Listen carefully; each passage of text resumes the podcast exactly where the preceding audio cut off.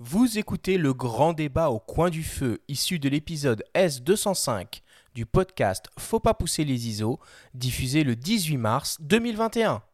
Nous sommes de retour dans Faut pas pousser les ISO avec le photographe Pierre de Vallombreuse pour une petite session au coin du feu. Alors Pierre, si tu me le permets pour commencer, je vais en quelque sorte essayer de te tirer le portrait pour nos auditeurs. Pierre, tu es un photographe et un ethnologue français. Tu as 58 ans. Tu as étudié les arts décoratifs à Paris avec pour ambition première de devenir illustrateur de presse. C'est à la suite d'un voyage à Bornéo, lorsque tu avais 35 ans, au cours duquel tu as rencontré les Punans, un peuple nomade vivant dans la jungle, que tu as décidé de devenir un témoin nomade et d'utiliser la photographie comme mode d'expression. Tu t'intéresses aux Palawans qui vivent dans la jungle des Philippines et tu passes plus de 4 ans à leur côté. C'est à Arles, pendant les rencontres de la photographie de 1988, que tu exposes pour la première fois tes images. Tu es devenu photographe. 30 ans plus tard, tu as publié 10 livres et été exposé dans de nombreux musées, festivals et galeries. Tes photographies sont utilisées dans les plus grands magazines, comme par exemple El Mundo, Le Figaro, Le Monde, El País, Géo ou encore Newsweek. Tu as photographié et documenté 43 peuples autochtones et es l'un des témoins de la diversité du monde. Tu offres une photographie engagée qui a pour mission d'alerter le public sur le sort de ces peuples et leur combat pour leur survie. Récemment, tu as croisé la route du photographe Bernard Plossu, qui est devenu un ami. Il nous parle de toi, de ton travail, de ta photographie. On l'écoute. Moi, j'ai toujours aimé hum, le côté aventure de la photo. Jack London, euh, Henri de Montfred, euh, hein, les, écrivains qui ont fait, des photos comme euh, Wilfred Tessiger et, j'aime beaucoup les photos de, de Claude, Claude Lévi-Strauss aussi. Quand je vois un photographe qui, qui travaille dans cette direction, photographie ethnique, si je peux dire, et, et voyage lointain et, un peu aventureux. Ça me plaît toujours. Il y, a un truc qui est bien avec Valambreuse, c'est qu'il s'implique avec les gens. Il est capable de passer des semaines avec eux avant de les photographier, de les connaître, de rentrer dans leur vie, quoi, complètement. Donc, il, son, son travail s'en ressent on sent dans ces photos que c'est pas juste un, un, photographe qui est passé euh, en courant, mais qui s'est impliqué, qui est resté avec les, les, gens des, des, coins lointains et même quelquefois perdus. Moi, j'aime bien cette idée du mélange de poésie et d'ethnographie dans, dans, le travail de Pierre. C'est des photos réussies qui vont au-delà du document, qui vont aussi dans la magie de la photographie. Edouard Bouvin avait dit image égale magie. C'est joli, c'est les mêmes lettres. Et bon, c'est ça, c'est une, photographie qui vous parle quand elle est réussie. On voit dans une œuvre quand elle est faite pour vivre quand elle est faite pour plaire. Et, Pierre, il, il, fait ses photos pour vivre. C'est pas de la séduction, c'est de la vie. Et donc, tout ce que je pourrais lui dire, c'est continue la sincérité de ton langage. Voilà un très beau, euh, un très beau témoignage d'un grand photographe, Bernard Plossu, euh, image égale magie. Je suis assez d'accord euh, avec, avec cette citation. Déjà, je voulais rebondir et remercier Bernard pour ce très beau témoignage et son, sa vision. Ça me touche beaucoup parce que c'est un photographe qui, lui aussi, n'a pas fait des photos pour plaire, mais pour vivre et ça se ressent. Et lui, c'est un grand poète, c'est un grand voyageur. Et pour moi, c'est certainement un des photographes les plus poétiques euh, français et, et, qui voilà c'est pas un faiseur c'est quelqu'un qui vit toutes ces images c'est quelqu'un d'extrêmement vibrant et j'ai la, la, grande chance de l'avoir rencontré trop tard pour moi mais j'en profite bien il m'apprend beaucoup de choses et c'est ça pour toi une photographie réussie c'est une photo qui est qui est pas là pour euh, séduire pour plaire? Ah non, la séduction et plaire en photographie, ça m'ennuie parce que c'est tout de suite creux. Ça va pas plus loin, c'est séduisant. Ah, c'est beau, ah, c'est simple. Mais il n'y a pas de fond et donc il y aura le fond, euh, pour moi, la forme est un, est un espèce d'attrape-mouche, c'est-à-dire que voilà, c'est pour attraper le regard comme ça, mais ça doit dégager quelque chose de beaucoup plus, beaucoup plus, beaucoup plus profond, un ressenti, une expérience, une vie, et euh, donc euh, que la séduction, le, plaire ne, ne, ne réussisse pas. C'est très superficiel comme approche, c'est beaucoup trop léger. On a une responsabilité quand on photographie les gens de n'être absolument pas léger, ni superficiel. On est quand même la personne qui va s'emparer d'une image et la, et la transmettre aux autres. Donc on a une grande, grande responsabilité qui exclut toute légèreté. Même si le regard peut être léger dans le sens poétique du terme, où tout d'un coup on n'est pas forcé de faire des choses dramatiques, mais dans ce cas-là c'est une, légèreté euh, bienveillante, une, une, légèreté... Euh, comment m'exprimer Poétique, voilà, c'est peut-être le mieux. Et du coup, c'est. Bernard, qui a écrit une des préfaces de ton bouquin, parle de poésie documentaire en parlant de ton travail. C'est la première fois que personne parlait comme ça de mon boulot. Et, euh, je trouve qu'il a touché quelque chose d'assez euh, assez juste. J'espère être, être un peu poétique. Je fais du documentaire. Moi, c'est vraiment. Je raconte l'histoire des gens. Mais euh, oui, je trouve que. Ça m'a beaucoup touché cette, cette façon dont il a nommé mon travail. Alors, raconte-nous un peu comment tu en es euh, venu euh, à utiliser la, photographie. Comment tu as appris la photographie? Pourquoi tu as choisi la photographie comme mode d'expression? J'ai choisi la photographie comme mode d'expression euh, pour pouvoir vivre des aventures sans fin, des expériences sans fin et voyager dans le monde entier. Donc, c'est vraiment ça. Au début, je voulais faire de la bande dessinée et euh, raconter des histoires à travers des, le dessin et faire du dessin de presse. J'ai toujours été intéressé par la politique, donc le dessin de presse permettait d'avoir de, porter une opinion sur ce qui nous entoure. Et puis un voyage à Bornéo a tout changé. Je faisais un peu aux arts décoratifs, je faisais un peu toutes les disciplines. Les premières années, on touche à tout. Et je faisais un peu de photos, même avant d'y rentrer. Mais tout ça, je n'étais pas très convaincu. Mais euh, et à Bornéo, quand je me suis réveillé le, deuxième nuit au cœur de, pas au cœur, mais déjà bien avancé dans l'intérieur du pays, au bord d'un fleuve, vers 4h, 5h du matin, j'étais en jet lag, et que je me suis assis, et que tout d'un coup j'ai vu ce fleuve extraordinaire, la brume, les oiseaux, les odeurs, et puis tout d'un coup des montagnes au loin qui apparaissaient quand la brume disparaissait. J'ai une espèce de flash lumineux intérieur comme ça, et j'ai senti que que ma vie, ça allait être ça, ça allait être tout d'un coup la promesse d'aventure infinie et que, que la photo s'imposait pour pouvoir. Parce que la photo, qu'est-ce qui se passe? La photo, ça, nous permet de vivre ces aventures et de continuer à raconter. Donc j'étais fidèle à ma vocation de raconter des histoires aux gens, mais ça allait passer par l'expérience. Et ce qui a toujours été primordial pour moi, c'est l'expérience, c'est ce que je ressens.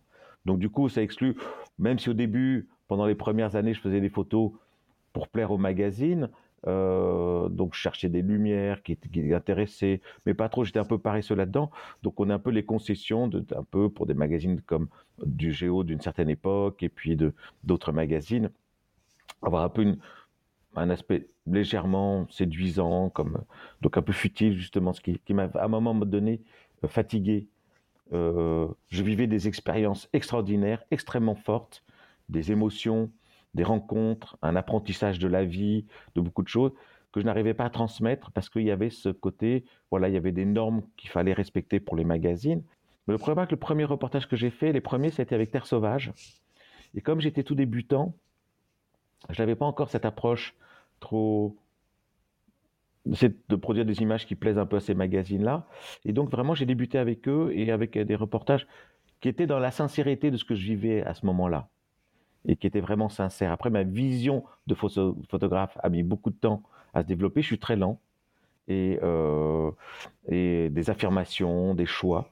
Et donc, ça m'a permis de, de, me lancer euh, avec ce magazine. Et tu, tu, te définirais justement comment comme photographe, un photographe documentaire? Tu parles de lenteur, on, on parle d'ethnographie, on parle d'aventure, on parle de voyage. Tu appartiens à une caste en particulier? Est-ce qu'on peut ranger dans des cases où ça a l'air assez vaste finalement? Bah, c'est-à-dire que moi, je me, considère comme photographe euh, documentaire. Je raconte des histoires.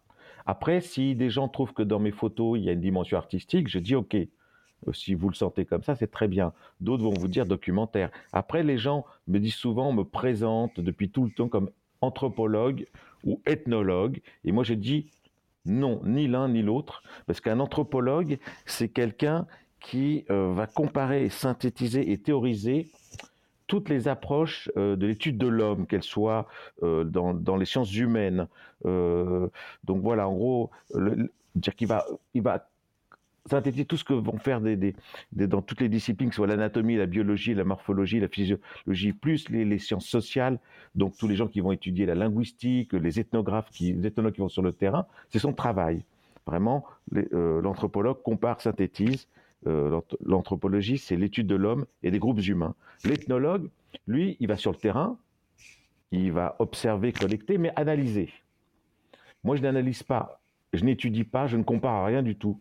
Euh, je vis avec les gens. Donc, je suis à la limite ethnographe, c'est-à-dire que l'ethnographe, il va collecter des choses.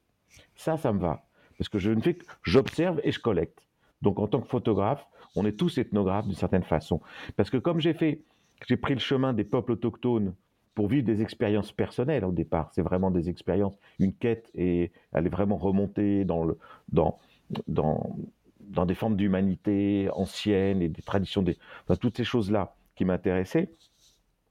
Donc par la force, je suis devenu, ethnographe. Parce que j'ai simplement pris un chemin pour observer la diversité des réponses à la vie sur Terre, qui sont les peuples autochtones, parce qu'on est dans la diversité des, des cultures et euh, des modes de vie mais c'est pas du tout.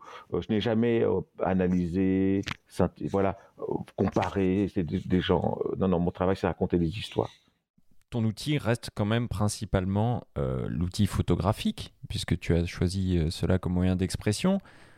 Si on parle un petit peu de ton travail photographique, justement de technique, tu photographies principalement, majoritairement, en tout cas jusqu'à tes derniers projets récents, en noir et blanc.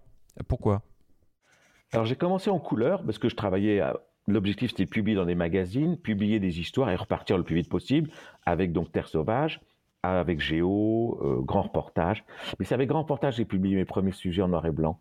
Et, euh, mais j'étais contrarié. À un moment donné, j'arrivais plus à m'exprimer en couleur parce que je savais que je faisais quelque chose qui ne, dans lequel je ne progressais pas. Et j'avais besoin de ma passion, elle est toujours pour des photographes en noir et blanc. Et donc, euh, grâce à une bourse que j'ai eue, où j'étais libéré du contrainte des magazines, euh, je me suis lancé dans le noir et blanc. Et le magazine Grand Reportage à l'époque a été repris par Yann Méo, rédacteur en chef, qui était en vente géo, et avait besoin, comme il n'avait pas beaucoup de sous, d'être très créatif. Il dit, les gars, euh, j'ai pas beaucoup d'argent, mais faites-vous plaisir. Créez des choses, vivez. Donc voilà, donc il m'a publié mes premiers reportages en noir et blanc. Pourquoi j'ai choisi ça? Parce que pour moi, il y a un côté intemporel j'avais je voulais, comme je commençais à m'engager plus politiquement, plus d'un point de vue personnel dans la défense des peuples autochtones, et donc aller au-delà des informations colorées qui séduisaient dans les doubles pages d'entrée de Géo, on, un coucher de soleil sur un village, une dent. Du coup, les gens étaient, la, la couleur ne transmettait pas le message que je voulais faire passer, qui était d'unir tous ces peuples dans un même combat, dans une même situation qui était, parce que très vite de reportages un peu ethno-culturels, je suis passé à des reportages beaucoup plus politiques, parce que les gens que je ne cessais de photographier, je les voyais assaillis de toutes parts euh, par des problèmes, que ce soit des guerres, des massacres, expropriation, spoliation de leurs terres, acculturation, emprise des missionnaires. Et lui, si les gens que j'aime, je vais pas continuer à faire des reportages séduisants, alors que ces gens-là sont en détresse. On va revenir euh, sur, sur des cas concrets comme ça de reportage, parce que des anecdotes, tu en as, tu en as des tas, on va t'écouter là-dessus. Et juste pour euh, cette petite parenthèse sur la photo et tes outils, ton outil de travail, quels sont euh, tes appareils, tes, objectifs de prédilection? Quand, quand tu pars sur le terrain, qu'est-ce que tu mets dans ton sac photo? Alors avant tout, c'est le 35. Je travaille à 95% ou 90% avec un 35. J'ai un petit 50 qui à des moments peut venir être intéressant. Et je me souviens quand j'étais en Irian Jaya, j'ai un travail sur les Papouilles, les Papouasies colonisées par l'Indonésie. J'ai réussi à, rejoindre la guérilla, qui est très difficile d'accès, parce que petite et perdue dans cette immense île.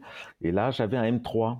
Et la visée dans le lit à M3 est fabuleuse. J'ai jamais trouvé ça. J'ai découvert la joie du 50. Je comprends, euh, je comprends mon ami Plossu avec son, toujours été au 50. C'est une optique extraordinaire.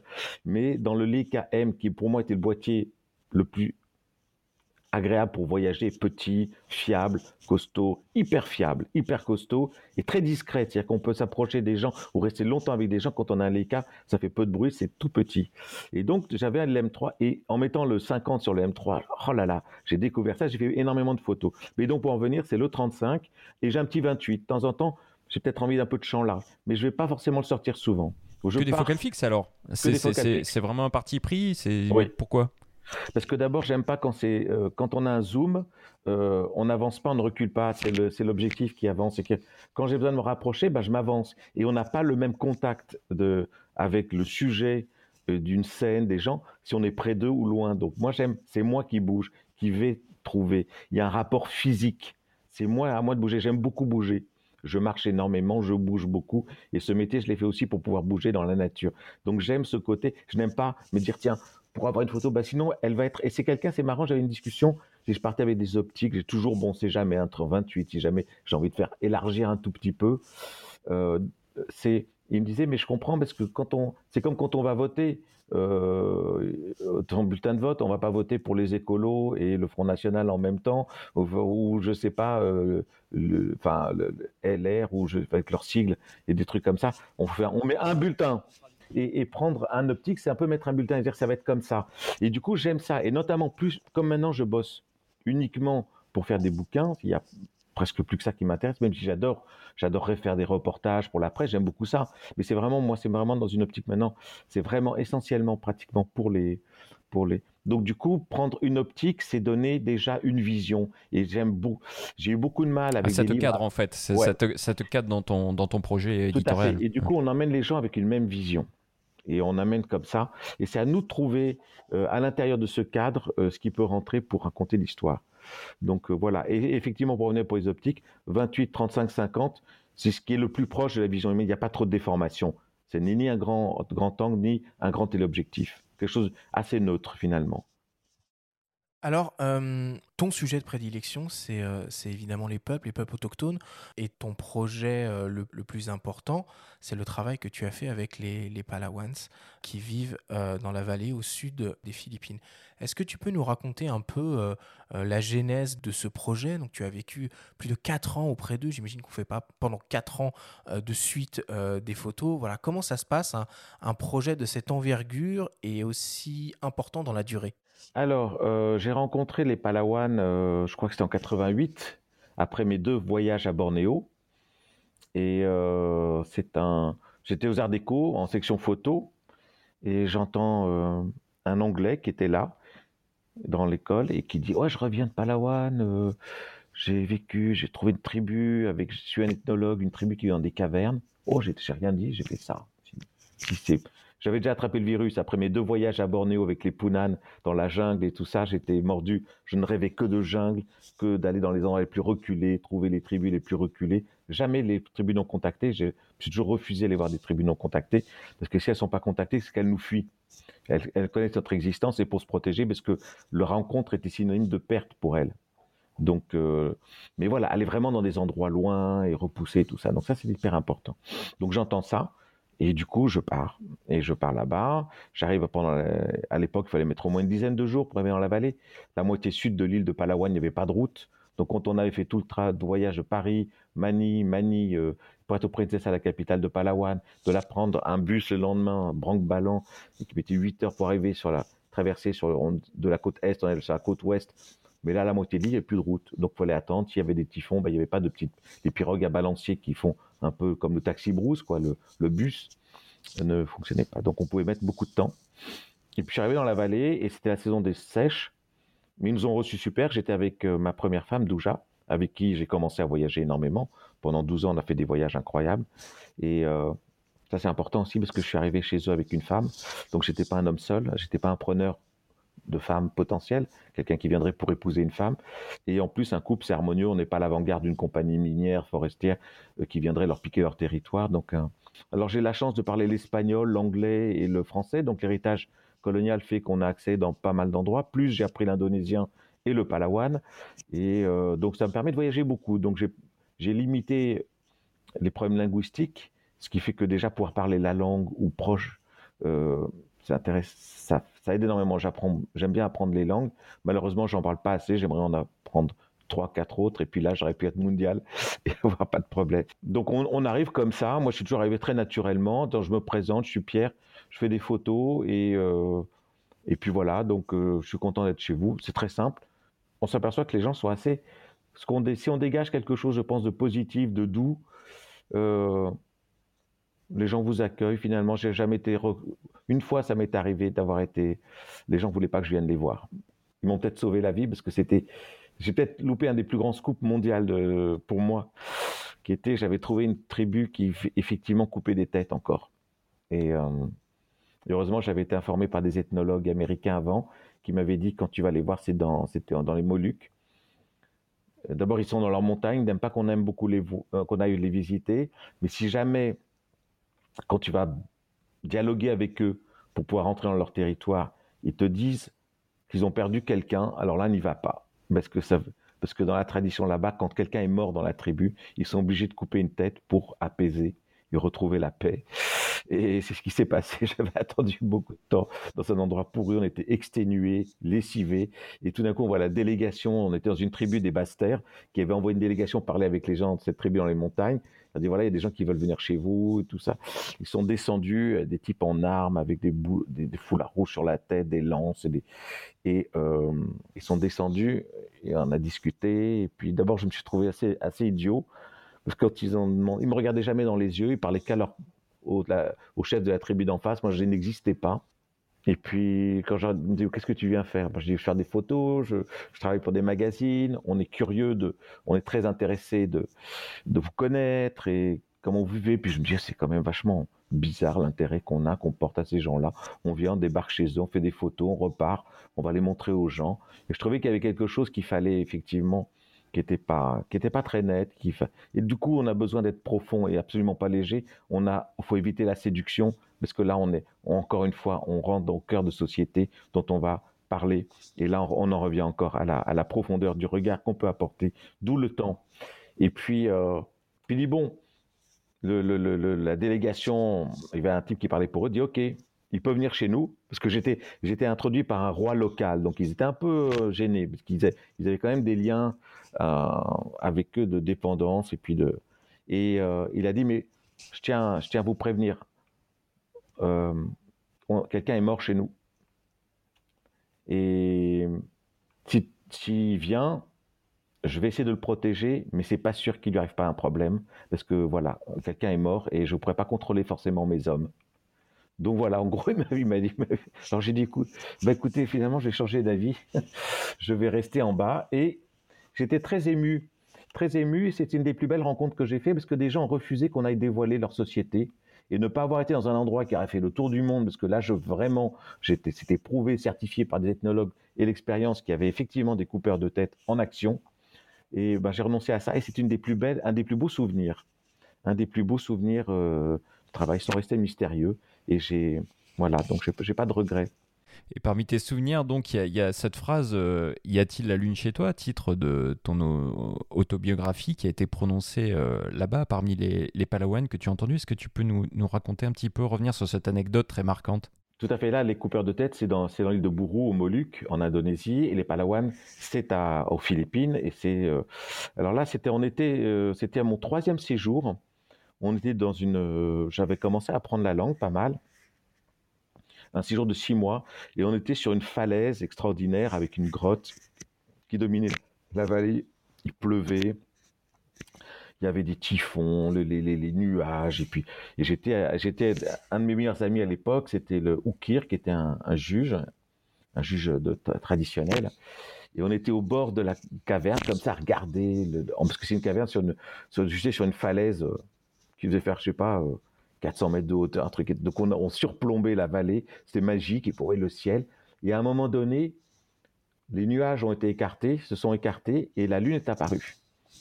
Puis il m'a regardé, et puis il m'a dit, euh, Pedro, euh, il y a la lune chez toi? Ah, j'ai dit, dit, oui. C'était la plus belle question qu'on m'ait posée. Et du coup, quand on m'a proposé de faire un livre de, de récits de voyage et un peu sur la vie que j'avais menée, j'ai mis ce titre-là, qui est effectivement un, titre d'une poésie infinie et qui, est, et qui ouvre des possibles. Voilà, dans une question comme ça, on dit que tout est possible. Alors, ça fait 25 ans que tu euh, documentes euh, les, euh, les Palawans, donc c'est vraiment un très long projet. comment les choses ont, ont évolué au, fil du temps pour, pour ce peuple? Et est-ce que tu as le sentiment que ton travail a un impact réel pour eux? Ça a évolué, c'est-à-dire que lors de ce séjour où on m'avait posé cette merveilleuse question, à la fin de ces six mois, quand je suis descendu, je vous avais dit il y a, quelques minutes qu'il n'y avait pas de route euh, le, long du sud de, de, l'île. Quand je suis descendu avec Oukir, justement, j'ai la photo de lui avec, sa haute. À un moment donné, en arrivant vers les basses terres, en sortant d'un bosquet, tout d'un coup, il y avait du bruit au loin.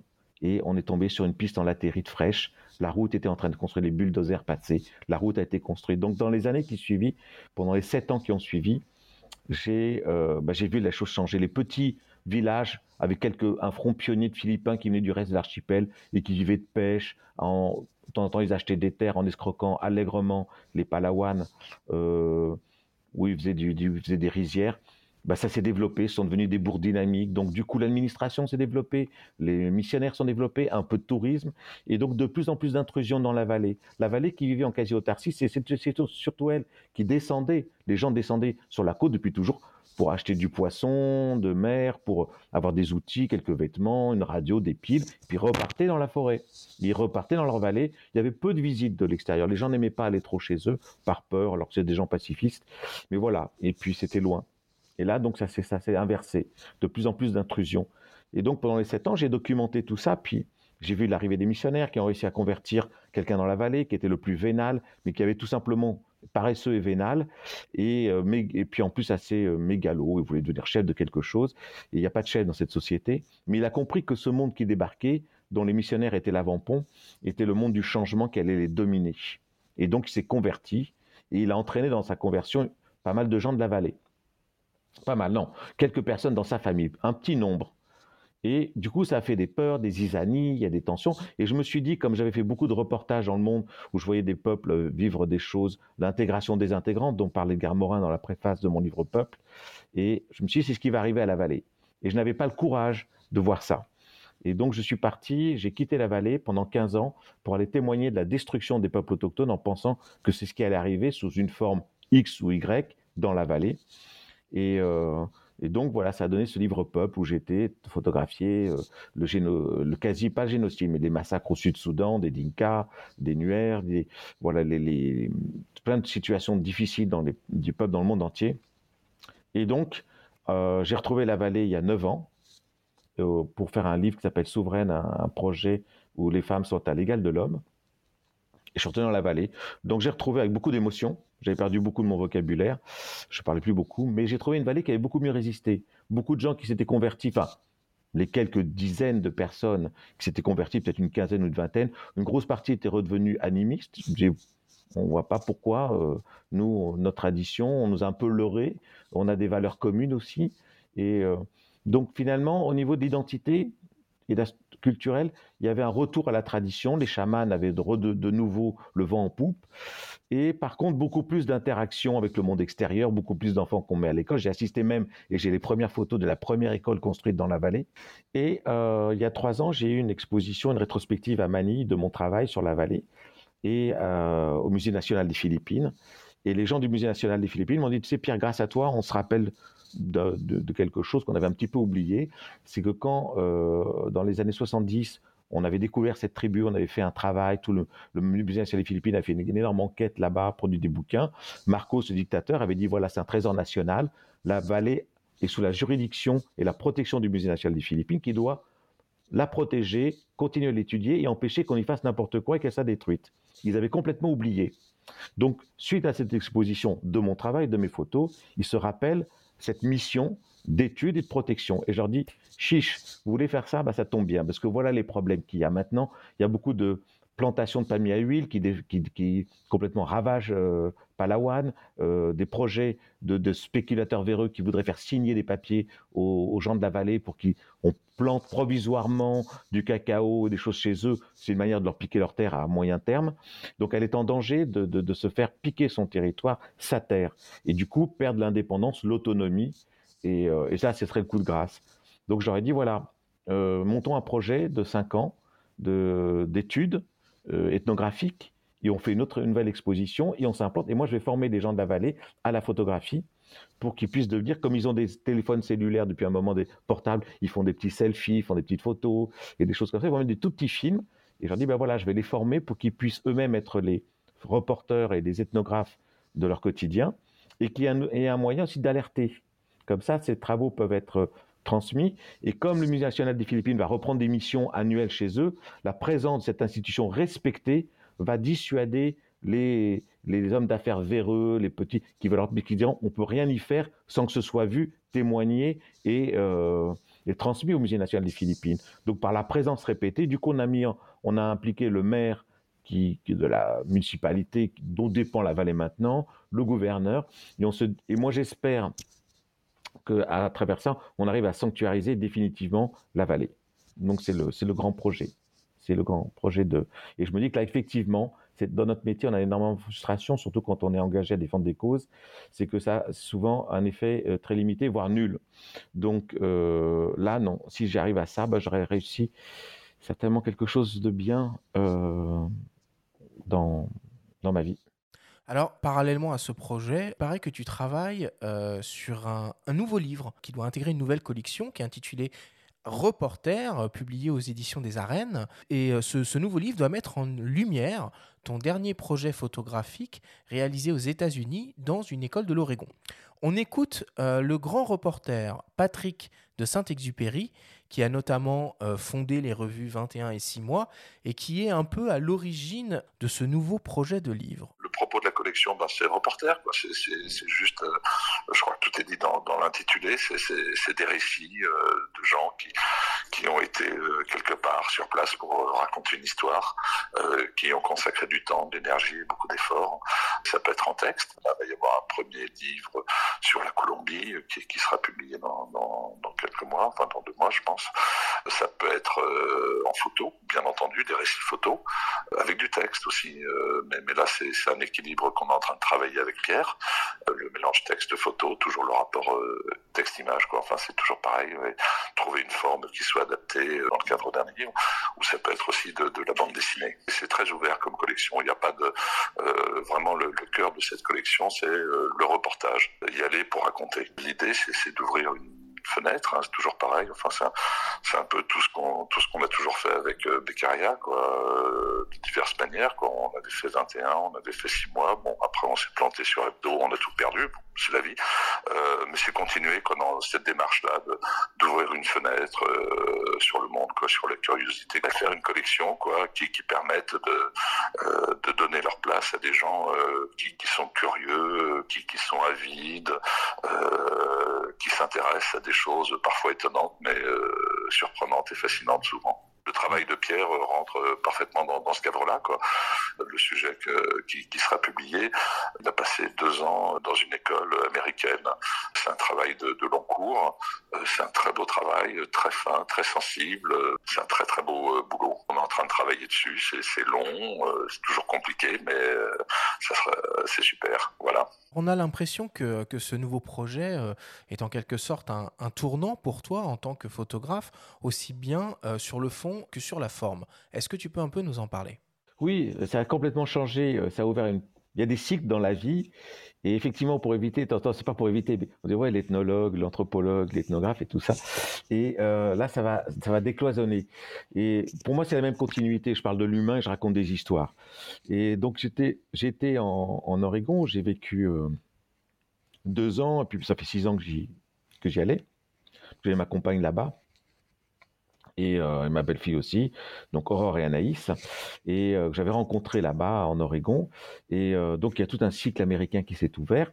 Et il y a, il y a deux ans, des amis de, Aurore disent voilà, il y a une école qui a été créée par des femmes noires américaines et une école qui a été fondée pour lutter contre le racisme systémique, et, qui soit à la fois racial et social vas-y, c'est intéressant. Et comme je voulais travailler sur les problèmes entre les diverses populations qui peuplent aux États-Unis, c'est-à-dire les Noirs, les Blancs, les Indiens et les Latinos, mais principalement, je voulais travailler sur, moi, je voulais faire un, travail de mémoire sur les lieux de lynchage.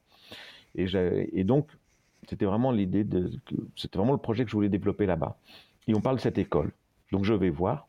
Je trouve une école extraordinaire avec des gens passionnants et qui, euh, on crée cette école où les enfants sont dans un environnement où ils sont respectés et où il n'y a pas de violence, où vraiment verbal, il n'y a pas de racisme, il n'y a pas d'humiliation, et un soin apporté à l'éducation de l'enfant dans ses rapports sociaux très très élevé. C'est vraiment euh, basé sur, euh, sur l'apprentissage des relations entre les êtres. Bien sûr que le, le, le, y après, il y a tout le travail d'éducation des, des, matières, il faut apprendre, bien sûr, d'éducation. Et euh, je vais les voir, je leur présente mes bouquins et je leur dis voilà, j'arrive avec une petite idée, j'aimerais faire des portraits des enfants et pendant un an les faire écrire sur le vivre ensemble. Un truc un peu bateau, moi j'étais un peu comme ça. Puis au, le deuxième rendez-vous, j'approfondis, elle regarde mes bouquins, je leur dis mais pourquoi est-ce que finalement je ne passerai pas l'année à euh, chroniquer la vie de la classe? On fera le même boulot et en plus je peux leur apprendre, euh, je peux offrir gracieusement leur faire des cours de photojournalisme. C'était une classe avec des enfants qui ont 8-9 ans, c'est des 4th and 5th grade. Et euh, elle me dit génial, bienvenue, on t'attend à la rentrée en septembre. Et j'étais rentré dans, un, dans une histoire qui allait me dépasser complètement. Déjà, point de vue formel, je suis dans une école qui n'a pas beaucoup d'argent, euh, qui est pauvre. J'avais de la classe qui avait le moins de lumière. Et, euh, et donc, il y avait, je me retrouvais qu'un territoire qui était ma classe, deux grands couloirs, une, une cour en béton, un réfectoire qui est aussi salle de sport, et voilà mon territoire. Moi qui suis habitué à vivre dans les grands espaces, dans la jungle, sur la mer avec les badjao. Des... Et euh, donc, défi. Il me je vais pas le faire en noir et blanc, il faut que je change complètement quelque chose, donc je vais faire en couleur. Et j'ai travaillé comme si je faisais un documentaire, comme si j'avais filmé. Je faisais plein de séquences, je faisais plein d'images, plein, plein, plein, plein d'images, et au plus près, et tous les jours. C'est-à-dire que je faisais, à 8 heures, j'étais à l'école, 8 heures moins le quart, et je partais vers 15 heures, 16 heures, et je rentrais. Euh, tu dis comme si tu allais filmer, t'es jamais tenté de, de, filmer un petit peu ces séquences-là qui ont l'air très fortes justement et cette immersion là, comme ça privilégiée? Là, j'ai regretté de ne pas faire du film, parce qu'il y avait des dialogues extraordinaires. Et comme dans cette classe, finalement, euh, non, parce que là, j'avais fait euh, dans la vallée, j'ai été co-auteur d'un documentaire pour la BBC Canal Plus sur la vallée. Et donc, j'en ai été avec une équipe très resserrée, preneuse de son, un, caméraman, réalisateur et moi, et, euh, et puis d'autres personnes enfin très peu, un ethnologue qui est venu, un ami à moi, et mais là, le problème du film, c'est qu'on peut pas. Moi, j'ai envie de vivre avec les gens, j'ai envie de parler, j'ai envie de prendre du temps, j'ai pas envie d'être dans des contraintes techniques qu'impose le film, de faire des séquences et des choses. Alors que j'adore. Moi, bah, j'ai fait les arts déco, mais la personne qui m'a le plus appris et ouvert l'esprit, j'ai suivi le samedi matin à la Cinémathèque de Paris à Chaillot les cours de Jean Rouche sur le cinéma, le cinéma du réel. Et je vous assure que faire deux années à écouter ce type passionné, passionnant, voilà, je, je, dois, je dois beaucoup à Jean Rouche, qui, est quelqu'un de, qui était quelqu'un de fabuleux, d'extraordinaire, et d'une générosité, d'une passion, un passionné. Raconter des histoires, comme le disait Patrick de Saint-Exupéry, c'est raconter des histoires avec passion et acharnement. Et, euh, et donc là, je rentre dans cette école-là, et au fur et à mesure, en plus, je suis tombé sur un prof qui était débutant. Il n'avait jamais été prof de sa vie avant. Il était juste assistant. Qui a un background. Il vient, son père était était policier dans l'Iowa, c'est-à-dire le Midwest conservateur redneck, et qui est dans une école, même si lui, il était assez rock'n'roll de gauche, assez cultivé et tout ça, il y a eu un choc culturel. Lui était pas sûr, il manquait de confiance, donc il a été dans la contrainte et dans l'adversité avec les mômes. Les mômes se sont retournés contre lui parce qu'il a humilié la classe collectivement, et le prof a perdu sa classe, et je suis rentré dans l'histoire d'un prof qui, s'est défait complètement et qui a peu à peu remonté la pente, remis en question. J'ai cru à un moment, il était tellement malheureux, et on verra les les, photos qu'il allait vraiment euh, se suicider à des moments tellement il était parce que du coup perdre son job il me disait si je perds mon job il, était obsédé par l'idée de se faire virer ben ça voulait dire qu'il aurait euh, son mortgage, son emprunt pour sa maison est perdu. Il se retrouvait dans la rue avec une fille de 4 ans, sa femme. Et donc, on, rentre en plus dedans avec le, tout ce qui est la, cruauté de cette société américaine qui est implacable. Il n'y a pas vraiment de filet de, secours. Et, donc, du coup, j'ai assisté aussi à la naissance d'un professeur. Et à la fin de l'année, il était bien, il s'était réconcilié avec la classe. Et j'ai suivi une deuxième année, parce que ça aurait été trop facile de faire un an, on voit un type se gaufrer, remonter un petit peu, mais on ne sait pas trop quel est son avenir. Et donc, la deuxième année, j'ai assisté à l'éclosion, à la naissance d'un remarquable professeur qui était très mauvais au départ, mais qui a appris son métier dans la souffrance. Et, et donc ça, c'est extraordinaire de pouvoir en même temps un métier fondamental. Et en plus, à la fin, on a le Covid, où tout d'un coup, le Covid, donc à distanciation, euh, les cours par ordinateur, et euh, on est dans la grande histoire, entre guillemets, puisqu'on a le Covid, la pandémie, il y a les années Trump. L'événement Black Lives Matter aussi voilà, qui est, qui, Black qui, qui est survenu. Matter, euh, George Floyd, l'assassinat de George Floyd, enfin, tout ça a été structuré en filigrane, on a les sous-couches dedans de l'Amérique de Trump, deux ans de l'Amérique de Trump, avec l'élection euh, du, du, juge Kavanaugh. Enfin voilà, il y avait des événements comme ça. Et on a cette petite école qui avance avec un projet passionnant. Et donc ça a été une histoire comme ça très simple. Et donc du coup, je suis passé à la couleur et j'ai fait des séquences. Et heureusement que j'ai gardé des images en masse, parce qu'il y a des images clés et qui, si j'avais pas une image, presque le livre ne pourrait pas se faire. C'est à un moment donné, un des pires ennemis du professeur était un, type Zahir, qui était un élève un peu difficile, un peu gros comme ça, qui était un peu le, type qui emmerde un peu les gens dans la classe, qui avait un gros cœur et qui était, bon, sans doute des choses compliquées dans, familialement. Et, euh, ils se détestaient les, deux. Et j'ai une photo, on voit, on voit le prof qui, avec son talkie-walkie, qui appelle un, spécialiste des comportements. C'est-à-dire qu'en gros, quand le gamin est un peu un peu violent, on commence à foutre euh, euh, le boxon dans la classe, il y a quelqu'un qui vient le chercher pour l'emmener au calming center pour qu'il parle et tout ça. C'est une école très douce. Hein. Quand il y a un problème comme ça, un prof, quand il y a un, élève qui a des gros problèmes, le prof va pas dire, hey, on appelle là le, on l'emmène là-bas. Il va dire, I need, uh, I need Keroslov. C'est-à-dire Kéros, c'est le de l'école, et Love, c'est l'amour. C'est pour vous dire la, philosophie de l'école qui est basée sur beaucoup d'amour. Ça veut dire que quand un enfant a un problème, on peut dire, ah, il faut le punir. Il faut dire, on a besoin d'encore plus d'amour pour résoudre le, la situation dans des familles où de temps en temps, on leur montre pas beaucoup d'amour. Et voilà, donc cette photo, on, et on voit Zahir qui le regarde comme ça, mais genre s'il avait un flingue, il l'aurait buté tout de suite, tellement il le hait. Et puis, était, et à la fin, il y a une photo à la fin de l'année, on les voit, c'est les meilleurs amis du monde. C'était devenu les, les deux, c'était l'équipe dans la classe. Et donc, il y a une réconciliation comme ça. Donc, effectivement, c'est l'accumulation de plein de petites, de plein de petites, une classe, c'est des milliers d'interactions quotidiennes d'amour, de pas d'amour, de haine, de colère, de gentillesse, d'apprentissage, de victoire, d'échec, de frustration. C'est plein. C'est émotionnellement, c'est d'une richesse. Moi, je ressortais, j'étais vidé. Parce qu'au moins dans la vallée, je suis avec des gens un moment, puis après je me mettre dans la jungle, et puis ils sont. Là, c'est hyper intense. Donc j'étais ethnographe, mais un peu sociologue dans, l'histoire. Et puis c'est une histoire humaine extraordinaire. Et puis euh, quand Patrick m'a dit, bah, écoute, euh, j'aime ton boulot, je l'ai montré aux arènes, ils aiment. Euh, on fait ton bouquin. Je ne savais même pas qu'il voulait regarder pour ça. Je ne savais pas ce qu'il faisait, si ce n'est qu'il vient de, rentrer de son d'un voyage en RDCO. Il a fait tout un travail sur remarquable, un livre qui s'appelle La Traversée, qui vient de sortir aux arènes, le premier de la collection Arène Reporter, sur ce qu'on avait appelé le deuxième génocide du qui n'a jamais existé, mais qui sert encore aux gens qui sont compromis, les Français, à en vérité, ouais, un, livre absolument dingue euh, qu'il faut lire, euh, qu'il faut lire aux éditions des, des, arènes. Je suis en train de le lire, c'est très fort. Et justement, on parle de bouquins et on va, on va conclure là-dessus. Que représente le livre, le support livre photo pour toi? Alors le livre, c'est d'abord c'est un, c'est un moyen de transmettre une expérience, une poésie, une histoire. C'est de, partager euh, et de manière euh, intemporelle. Un livre va nous survivre, on peut l'espérer, il va se transmettre et, et de rentrer dans la complexité des choses. Un reportage, pour moi, c'est un teaser. Paf, on vous amène dans quelque chose, dans quelques images, on vous dit voilà ce qui se passe, voilà des faits saillants. Le livre permet de rentrer en profondeur.